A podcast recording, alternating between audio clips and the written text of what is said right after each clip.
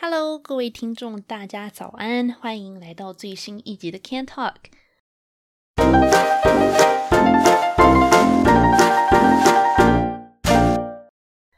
今天呢，我想要跟各位讨论的是东西方的亲子关系。呃，原因呢，是因为我最近其实看了一本书，那这本书其中就提到了东西两方对于教养方式的不一样，而进行一些讨论。那这个作者呢，啊，这本书叫做《虎妈的战歌》，好像中文翻译是这样子啊。所以呢，光从这个标题上来听，就能够知道说，这应该是一本。呃，华裔父母所写的书，因为是虎妈嘛。这个作者呢是华裔的移民第二代。他的父母是移民第一代，然后在这边白手起家，然后很辛苦的把他跟其他两个姐妹给抚养长大。那因为他从小在一个比较艰苦的环境里面长大，然后嗯，小时候可能成长的环境也不是那么的好，所以呢，他长大之后，哦，他是哈佛法学院的教授，所以呢，他其实长大之后生活过得还不错。某种程度来说呢，他的社经地位跟他的薪水啊，什么生活环境之类等等，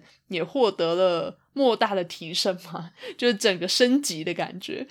那她跟她老公有两个小孩，那这两个小孩从小就是在这样子比较养尊处优的环境中长大。虽然如此啦。但是他对两个女儿的管教方式还是非常非常的严厉。在这本书里面呢，他写了很多他跟他女儿相处，呃，从他们女儿还很小，还是小 baby 的时候，一直到他们女儿已经进入叛逆期、青春期，就是青少年时期的这整个十几年的相处的过程，还有他是怎么教养这两个女儿的。那这个讲的很严厉，我觉得现在应该台湾的听众都能够感同身受吧。可能大家都有那种从小就被要求成绩呀，然后从小就要被要求什么事情都要名列前茅，或者说都要特别优秀这样子的标准跟要求。那这个作者也不例外啦。比方说，他的两个女儿都有学乐器。那我看到有一段真的让我 超震惊的呢，是他们两个，一个是学钢琴，一个是学小提琴。他们如果有全家一起去国外旅游的时候，已经是去国外度假喽的时候，他还是会叫他的女儿带小提琴跟他们一起去国外旅游。然后，就算他们已经在国外，然后正在度假，还是每天都要花几个小时在饭店房间里面练习小提琴。那他另外一个女儿不是？练钢琴嘛，然后钢琴就是你不能随身携带嘛，所以真的超扯。他会带他女儿到当地的饭店或者是餐厅，就是有副钢琴的地方，然后问那边的老板说愿不愿意把场地借给他们母女俩在那边练习钢琴，练好几个小时。那不管他们是去国外旅游还是怎么样，就是只要有出去旅游离开家里的话呢，一定要一直持续的练习乐器，然后。一直不断练习才会进步，然后还逼他们去参加各种比赛啊之类等等。那他在书里面其实有为他这样子的教养方式做一个解释啦，说可能很多西方的父母看到他这样子的管教孩子的方式，会觉得很不可思议。那原因不外乎是因为西方通常来说，他们跟子女之间的关系并不是这么权威式、这么高压式的统治。那感觉上大家彼此之间比较平等啦，然后也比较尊重小孩子个人的自由跟选择，所以他们比较不会有这样子哦，虎妈很恐怖，然后一定要要求小孩事事都要拿 A，然后其他校外活动，然后同学生日啊，什么什么 party 之类的，全部都不准去，就没有到这个地步。所以他其实出版这本书之后呢，收到了很多的批评。那他在书里面做出的解释是说，他其实觉得。对小孩子有一个比较高的标准呢，呃，原因是因为他觉得这是他对小孩能力信任的一种表现，也就是说，他相信他小孩能够达得到这个标准，但是他小孩做得到，他才对他们有这么严苛，或者说这么超级高的标准来去要求他们。那我其实说实话哈，我看了这本书之后想了很久，因为我搬来国外这些年啊，有时候也。就如上次提到的嘛，我们有时候会聊到说，国外的社会是不是都比较好？然后好像现在在亚洲的社会的话，普遍来讲，西方教育的方式也渐渐变成一种趋势嘛。大家好像现在会比较崇尚于那种西方比较自由，或者说跟小孩是当朋友这样子比较平等的关系，而不是说去遵循以前那种哦高压式统治，然后父母就是权威的代表，然后呃小孩子一定不能够忤逆父母之类的。所以我觉得整体来说，亚洲的社会其实现在有点正在进行这种中西风格上的融合啦。那虽然说现在可能普遍来讲，亚洲的父母还是比较有这种。管教的观念，但是就如同之前所说的，已经越来越趋向于就是西方民主开放式的教养了。我觉得啦，大概八十趴以上应该也都同意说，应该要支持小孩去做他任何想要做的事情的这种比例，应该也比较高一点。但是是不是西方就一定好，然后东方高压统治就一定不好？其实我觉得这个也不太一定诶。因为就我自己个人的观察来说，我觉得其实西方有很多小孩子是从小被给予太高度自由跟高度的嗯自我控制的空间了。那在还没有很多应变能力，或者说其实说他心智还没有成熟到说可以为自己做一些重大决定之前呢，给予他们这么多自由，其实是一件。应该说不一定是一件好事啦，我觉得。那举一个例子好了，不知道大家知不知道，但是前几年呢，西方这边有一个很大的运动，就叫做 Thebes。基本上呢，就是把 they 跟 babies 合起来变成一个字，所以就叫 Thebes。那 Thebes 的重点呢，就是现在的社会不是那个性别框架，或者说传统上呃性别刻板印象。的那种观念已经越来越薄弱了嘛？那对于很多跨性别意识啊，或者是说同性恋、异性恋这些的观念，其实现在也已经是日渐开放跟日渐成熟了。所以呢，有很多的家长就主张说，他们不想要把自己的小孩在这样子一个有性别框架的拘束中成长。就是说，他们希望能够让自己的小孩自己选择他们想要用什么样的性别在这个社会上立足，然后生活下去。字面上来听的话，其实我觉得这是算是一个还蛮好的概念。但是重点是说，他们实际上实行的方法呢，是从小就不要告诉一个小孩他应该是男的还是女的，然后就让他们自己决定，让他们在一个自由的环境中。自己探索，然后自己寻找答案，然后自己自己做这样子的决定。说实话啦，我以前呢也一直都觉得说西方这样子比较民主自由的方式当然是比较好嘛，因为我以前也算是啊这种高压体制下的受害者嘛。就是以前我在我家里的时候，虽然其实。我从小见到我父母的机会不是很多，然后以前也大概只有周末才会回我自己家。那一到五就是要上学的时候，我都是住在我阿姨家。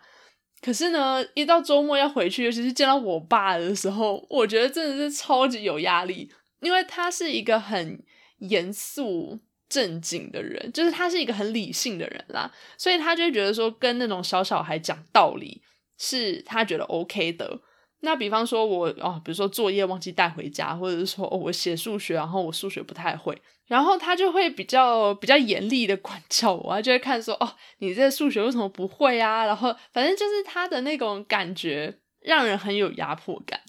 那虽然说他其实不是说一定要要求我成绩怎么样名列前茅，然后班上第一这也没有到这个地步，因为他大概也发现他女儿天赋有限，实在是没有办法达成这种期望，所以他可能退而求其次。就只要求说我的成绩不要太难看就好了，但就算是如此，我还是记得很多那种我小时候可能还国小的时候吧，要写数学，然后我爸就坐在我后面，然后看我一题一题的算，一个算式一个算式的这样写出来，然后我还记得我小时候就是会写一个算式，然后就回头看他一眼，看一下他的脸色怎么样，从中猜一下我写的对不对，然后再转回去，然后再写下一下一个算式，然后再转回去看我爸的脸色。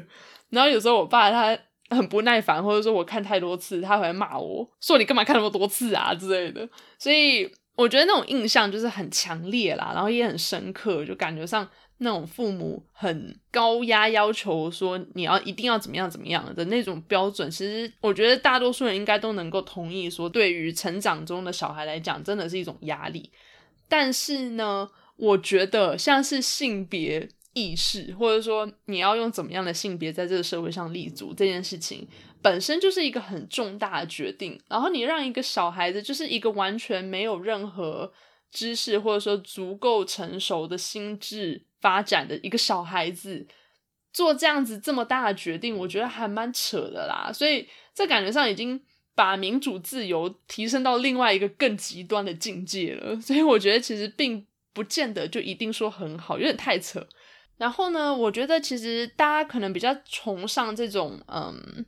自由民主的教养方式了的话，如果你一就是一直纵容你小孩，他想做什么都让他做什么，然后也从来都不管教了的话，感觉上他长大之后有可能会变成那种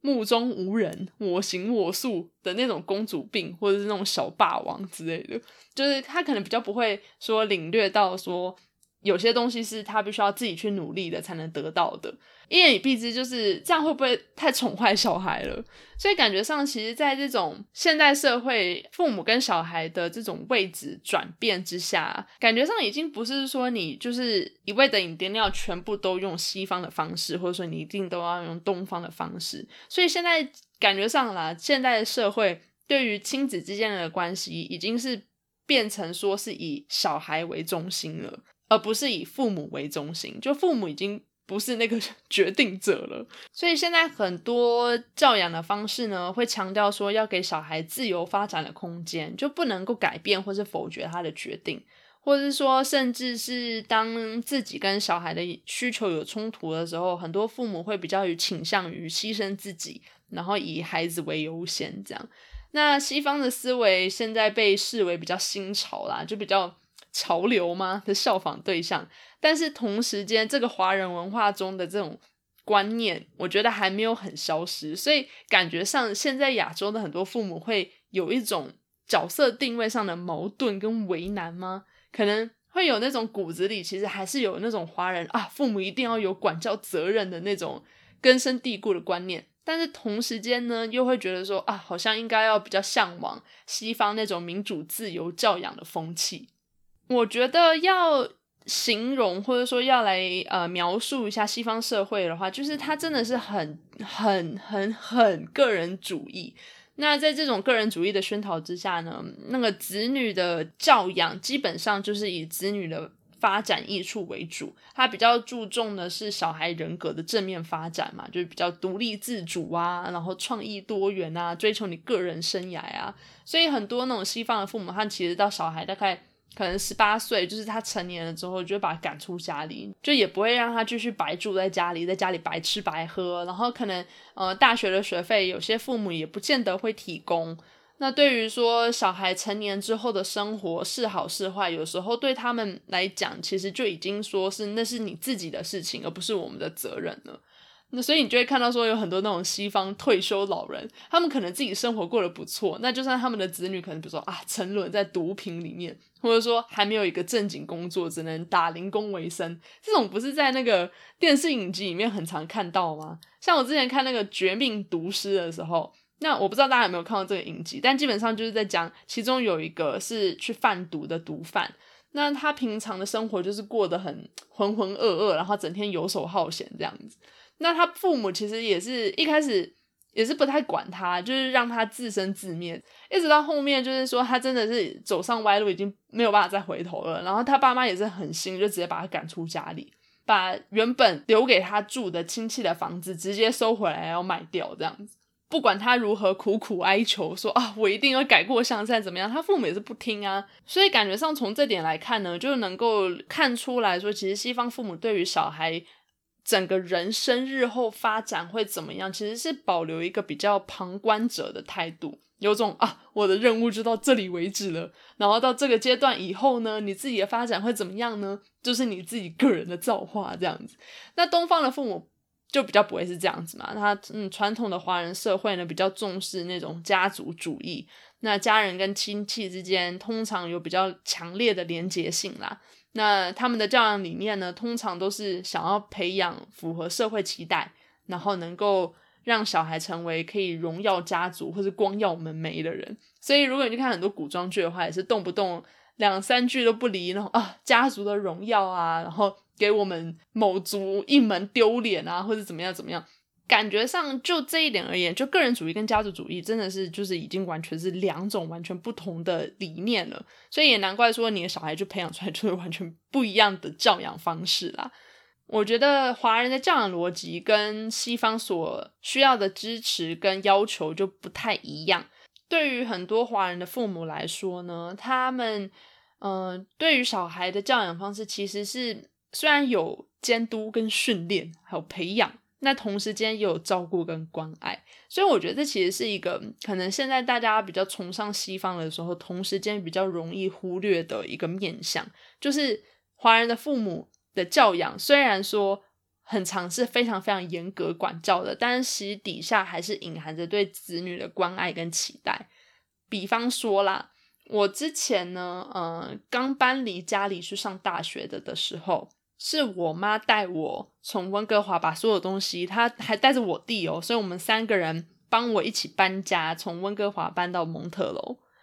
那放眼望去呢，只有华人的父母会这样做，就是白人的话，除非你原本就是当地人，不然的话很少看到父母会这样子啊，帮着孩小孩搬家。然后呢，还有另外一件事情，就是我当时刚上大学第一年级的时候。然后那个时候好像九月十月的时候是中秋节嘛，那因为我是第一次自己一个人过中秋节，所以我妈就很担心我一个人过节会很寂寞，所以她就特地千里迢迢哦，从温哥华然后买了一盒当时我们全家都很爱吃的月饼，然后从温哥华寄去我当时住的大学宿舍给我吃。可是如果你去看就是比较西方的嗯环境，或者说西方。父母跟子女之间的关系的话，其实通常来说，这种东西是比较少的。不是说没有哦，我觉得一定还是有这样子很家庭之间关系紧密的这种白人家庭存在。我觉得一定有，也不能以偏概全。但是我觉得大体来说呢，呃，感觉上就比较少见啦。然后这种状况在华人的家庭里面，真的就是比较常见，也比较普遍。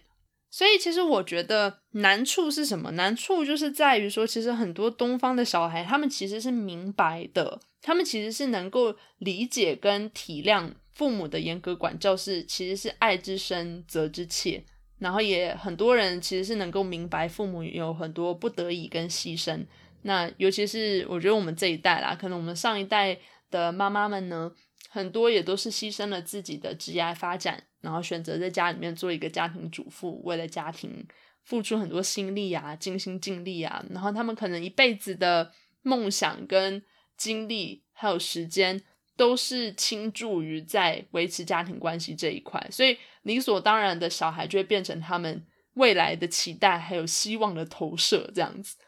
所以我觉得，其实我们这一代的小孩基本上都能够理解父母的用心良苦。然后也能够因为体谅他们的辛苦跟牺牲奉献，所以对父母会有敬重，然后也会尽可能的去孝顺，然后会理解他们对自己的养育之恩。我觉得这个是到现在为止都还是蛮常见的一个状态。但是呢，我觉得啦。其实很多人有时候对于这样子的恩情，或者说这样子的父母的呃教养之恩呢，其实是会感到有一点点压力的。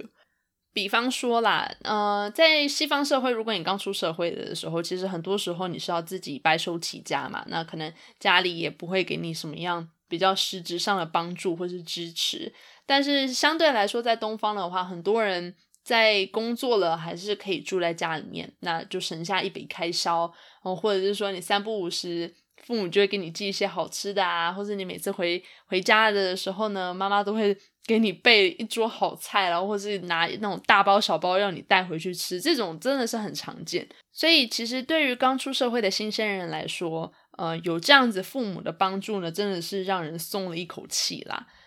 只是我觉得。这种父母对你的好，有时候其实对于小孩来说会是有一些无形的压力。我不知道大家会不会这样觉得？诶因为我现在自己一个人在国外生活啊，那我刚开始的时候，因为我父母都不在加拿大嘛，那因为他们也不在这边，所以在金钱上面他们就会资助我比较多一些。我也能够感觉到他们对我的期待跟期许，就是说，哦。那个我们现在会帮你啊，你不用担心啊，这些都很棒很好，我也很感激。可是就是会有一点害怕吗？或者说压力，会觉得说，如果我没有办法回应那个期待怎么办？就是他们都已经投注了这么多心血跟时间在我身上了，栽培我成为一个有用的人，或者说栽培我成为一个他们心目中理想的小孩，好像我就必须要符合他们对于这个小孩这个角色的期待跟理想。那如果我不符合，如果我不是他们心目中的那个小孩的话，父母固然会觉得我都已经为你这么做了这么多了，你怎么还不怎么样怎么样怎么样？那小孩其实心里，我觉得也会有点愧疚啦，还有一点对自己的失望吧，会觉得说，我知道，我也明白你为了我付出很多，可是这就是我没有办法改变的，或者说我也很想要成为你心目中的那个样子，可是就是就是达不到，你有什么办法呢？对不对？那这个回报所形成的压力呢？我觉得除了这种无形的。就是对于自己日后发展是不是一定要回应父母的期待的这种无形的压力之外呢，很多父母其实也是会期待一些比较有形的回报，比方说孝亲费。所以我知道孝亲费是一个亚洲特有的东西，我至少没有在我的外国人朋友中听过他们有在给孝亲费的啦。但是在亚洲，我想大家应该或多或少都会有表达心意。然后，呃，对父母就是有一些回报的举动嘛。那其中最常见的方式呢，就是给孝亲费。尤其是很多父母啊，他们可能会因为年轻的时候真的是牺牲奉献了很多自己年轻时候的娱乐跟喜好，还有自己休闲的时间跟快乐，来成就小孩。比方说，他们牺牲了自己可以出去旅游啊，出去外面吃好吃的啊，然后买好的东西给自己，这些钱他们省下来。去投资在小孩的教育，然后再投资小孩的衣食住行等等方面，所以他们理所当然，我觉得这其实真的是人之常情，所以他们理所当然就会觉得说，哦，你以后有成就了，有钱了，你也应该回报我吧，因为以前的是我给你的，你才有办法成长为你今天的你，所以你应该回报我以前对你的好的这种概念就会出现。久而久之，如果有些比较极端例子的话，就会变成所谓的这个情绪勒索，就是会以爱为名，或者说以啊，我以前养过你，诶，我以前在你身上投射多少钱，多少钱啊，这样子的由头来要求东，要求西，然后来要求小孩成为自己想要的样子，然后来要求小孩做自己想要做的事情。可是，其实我觉得这个概念就是东方教育里面我比较不喜欢的一个方式啦。我觉得。嗯，父母想要怎么样去对小孩子好，那是父母自己的决定。可是不应该把这个决定的责任呢，全部都放在小孩子身上。而通常，我觉得小孩，尤其是在东方教育这种模式下成长的小孩，会常面临的一个心理的矛盾跟挣扎，就是他们也明白父母是爱他们，也真的牺牲了很多，可是。他们提出来的很多要求，又觉得实在是难以达成，或者实在是不近人情。比方说孝亲费这件事情，好了，对一个刚出社会的年轻人来说，如果你要求要把全部薪水全部上缴给家里，那你以后要怎么为自己打算？你要怎么结婚生子啊，买车买房啊？这样子对于自己人生的规划，其实很大一部分是被父母给控制着的。可是偏偏这个控制又是。以爱以家庭为名，所以又很难说你真的去反抗，为了你曾经牺牲过很多的父母，所以我觉得这个心理上的矛盾跟挣扎是很多亚洲的小孩会体验到的啦，或者说有经验的。所以就这方面来说呢，我的确是觉得，哎，东方的这个教育有一点太太极端了。那个所谓付出跟回报之间的得与失之间的那个计较。就不如西方的看得开吧，我觉得。那回到刚刚东西方的亲子关系的话，其实我觉得以亲子关系来说的的话呢，其实真的不管是情绪勒索也好，还是东方的比较这种比较客气疏远，或者说比较民主自由的方式，最大的不同的话，就是父母愿不愿意去理解，然后去尊重自己的小孩，还有小孩有没有那个心去体谅。然后去了解他们的父母，也没有说一个教养方式就一定是好，或者说一一个教育方式就一定是不好。我觉得这是不可能的事情。所以其实要能够去理解到说，小孩对于父母的教养的感觉，就小孩的反应，其实才是影响小孩发展关键。有些小孩可能很懒啊，比方说像我，我以前我妈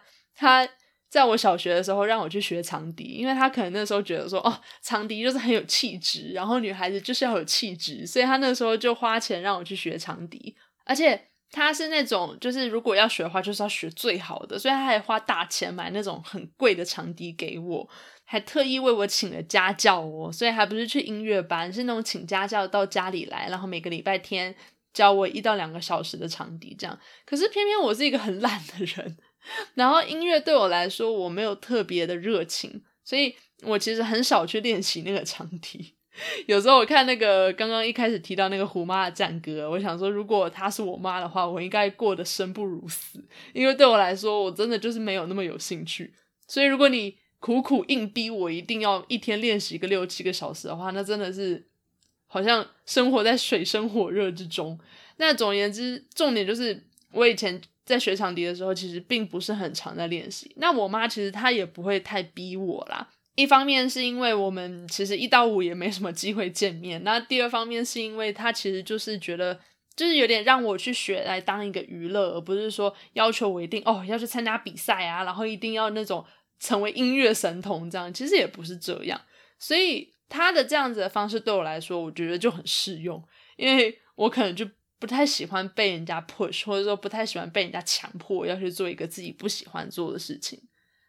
可是如果我遇到这个《虎妈的战歌》这个作者的妈妈的话，我可能真的会觉得我妈很讨厌。然后我的童年很悲惨，因为除了练习我讨厌的乐器，也不是讲我讨厌啊，就是说我没有那么有热情的乐器以外呢，我童年好像就没有什么其他可以做的了。所以如果是这样子的教养方式的话，对我来说可能就不会那么的适用。那说不定我如今的人格就会长成一个完全不一样的人格跟个性。所以说实话啦，我觉得，嗯，真的是到头来真的是要看。子女对于父母教养的方式，他们有怎么样的感受，然后有怎么样的反应？每个小孩需求都不一样嘛，所以才能够理解说你现在使用的这个教养方式是不是需要调整？那这种真的是需要两方面的互相的沟通跟了解，还有那个心去体谅。因为我觉得，其实父母如果真的了解自己的小孩的话，